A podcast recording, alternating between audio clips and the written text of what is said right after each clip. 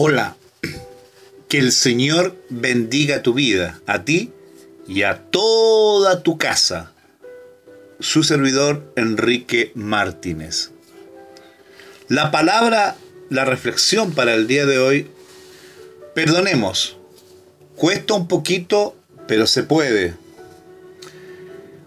El longevo. Le preguntaron a un anciano de 94 años cuál era el secreto de, su longevidad y vitalidad. Respondió con tres actitudes.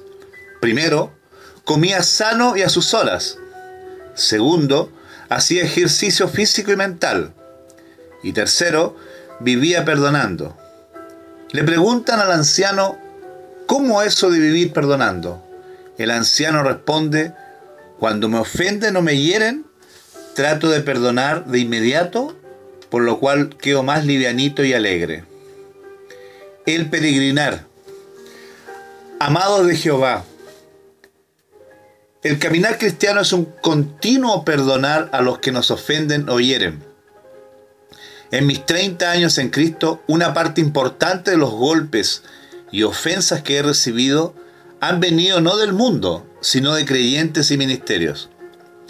Es una constante de millones de creyentes y ministerios que han recibido la mayoría de sus rasmillones dentro de la iglesia y no necesariamente de afuera. Otra parte lo ha recibido de familiares, cercanos, vecinos, compañeros de trabajo, estudios y por extraños. Cuesta, cuesta perdonar, claro que cuesta. Es un proceso lento de acuerdo a la magnitud de la herida o ofensa. No es una receta mágica por ejemplo, una mujer que es violada ayer lunes le decimos, hermanas, debes perdonar hoy martes, porque si no, es un proceso donde el Espíritu Santo va obrando con pequeños pasos.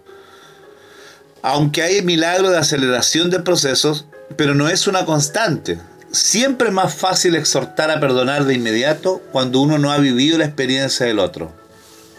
Demos paso con nuestra voluntad para perdonar.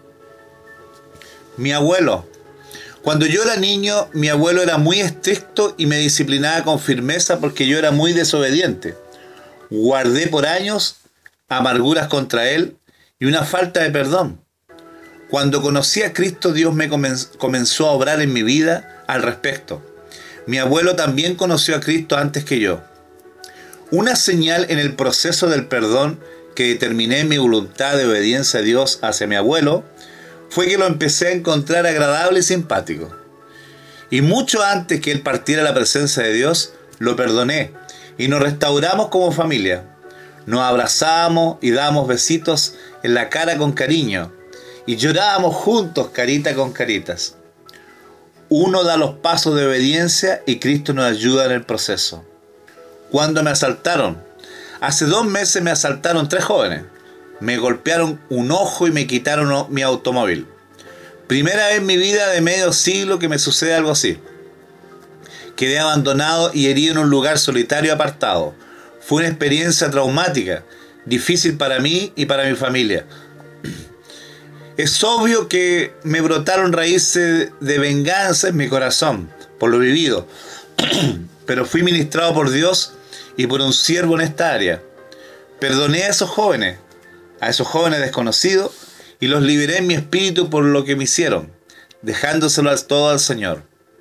Además, Jesús me recordó de cuántas cosas me perdonó cuando llegué a Cristo. Cuesta perdonar, pero en Cristo se puede. Aunque sea paso lento o rápido, pero hay que determinarse a hacerlo para no albergar raíces de amargura, que a la larga cuesta más extraerlas. Hay que apresurarse en perdonar, en Cristo siempre se puede. Cristo es bueno igual.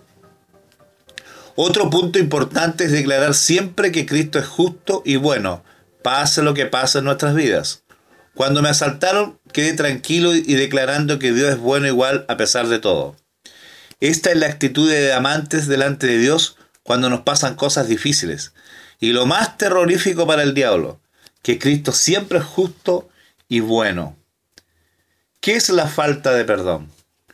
guardar odio, rencor, amargura y deseo de venganza contra alguien. El querer cobrar la deuda o desear el mal o que sufra quien nos agravió. La falta de perdón es una puerta abierta al diablo para que nos afecte espiritual y físicamente. También se alberga en el corazón la falta de perdón por celos, envidias, contienda, por lugares, unciones y ministerios. Una realidad viva en la iglesia de hoy. ¿Qué es la falta? ¿Qué es realmente el perdón? Es una acción y resultado de liberar a una persona de una deuda, castigo o obligación. Jesús el gran perdonador. Hay que perdonar porque Jesús, nuestro principal modelo, fue un perdonador por excelencia. Fue crucificado por nuestros pecados. Él perdonó todas nuestras faltas y horrores. Él nos acuerda más de nuestros pecados cuando nos arrepentimos de todo corazón. A veces quedan las consecuencias de nuestras acciones incorrectas, pero Él también hace todas las cosas nuevas. 2 Corintios 5, 17 y en su extraordinaria potestad y misericordia revierte lo malo de nuestras acciones pasadas, ayudándonos en muchos casos para el bien de nuestro progreso de peregrino. Romanos 8:28. Pero siempre recordemos que fuimos lavados con su sangre y perdonados. Jesús en la cruz perdonó a sus verdugos y no profirió maldiciones sobre ellos. Perdónalos porque no saben lo que hacen. Lucas 23:34. Si confesamos nuestros pecados, Él es fiel y justo para perdonar nuestros pecados y limpiarnos de toda maldad. Primera de Juan 1 nuevo. Entonces se le acercó Pedro y le dijo, Señor, ¿cuántas veces perdonaré a mi hermano que peque contra mí? Hasta siete. Jesús le dijo, no te digo hasta siete, sino aún hasta setenta veces siete. Mateo 18, 21, 22. La maravillosa enseñanza a los dos deudores, en donde Jesús nos enseña a perdonar a nuestros deudores, así como Cristo nos perdonó a nosotros, y muchas cosas más que a nuestros propios deudores. Mateo 18, 23, 35. Pues para que sepáis que el Hijo del Hombre tiene potestad en la tierra para perdonar pecados, dijo al paralítico, a ti te digo, levántate, toma tu lecho y vete a tu casa. Lucas 5, 24. Pero si perdonáis a los hombres sus ofensas, os perdonará también a vosotros vuestro Padre Celestial. Mas si no perdonáis a los hombres sus ofensas, tampoco vuestro Padre os perdonará vuestras ofensas. Mateo 6:14. Porque si vosotros no perdonáis, tampoco vuestro Padre que está en los cielos perdonará vuestras ofensas. Marcos 11:26. El poder que tiene el perdón. el perdonarnos acerca a Dios. Mateo 6, 14:15. El perdonar sana el alma y restaura relaciones. Marco 11:25. El alma se enferma cuando se guarda resentimiento. Cuando perdonamos nuestra alma se sana y tiene vida. El perdonar trae sanidad física. Santiago 5:16. Muchos estudios confirman que muchas enfermedades son psicosomáticas. Gran parte, pero no todas. Cuando alberga amargura, tristeza y odio por falta de perdón porque te han herido, ofendido abusado, estás más vulnerable a las enfermedades. El perdonar nos ayuda a vivir agradecido. Lucas 7, 37, 38 y 47. El perdonar nos mantiene alineado al propósito de Dios. Hebreos 12, 15 al 17. El perdonar nos hace libre. Lucas 4, 18. NBI. Cuando no perdonamos, le damos derecho a Satanás y a sus demonios a oprimirnos. Pasos para perdonar. Tome la decisión de perdonar con todo su corazón, un acto de la voluntad, entrar al proceso y camino del perdón. Haga una lista de las personas que le han herido en su vida y perdónelos. Arrepiéntase por guardar esta falta de perdón. Renuncie a todo espíritu de resentimiento, amargura, odio y falta de perdón. Exprese su, su perdón en forma verbal. Conclusión, amados y amadas. Sigamos el modelo de Jesús para nuestras vidas. Perdonemos una y otra vez. Perdonemos. Cuesta un poquito, pero se puede. Demos pasitos de tortuga o de canguro, pero avancemos en el proceso de perdonar.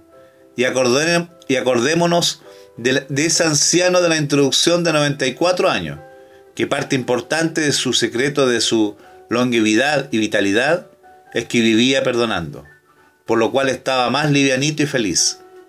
Estaba vacunado contra todas las enfermedades y con una salud estable. Con Cristo se puede. Que el Señor te bendiga.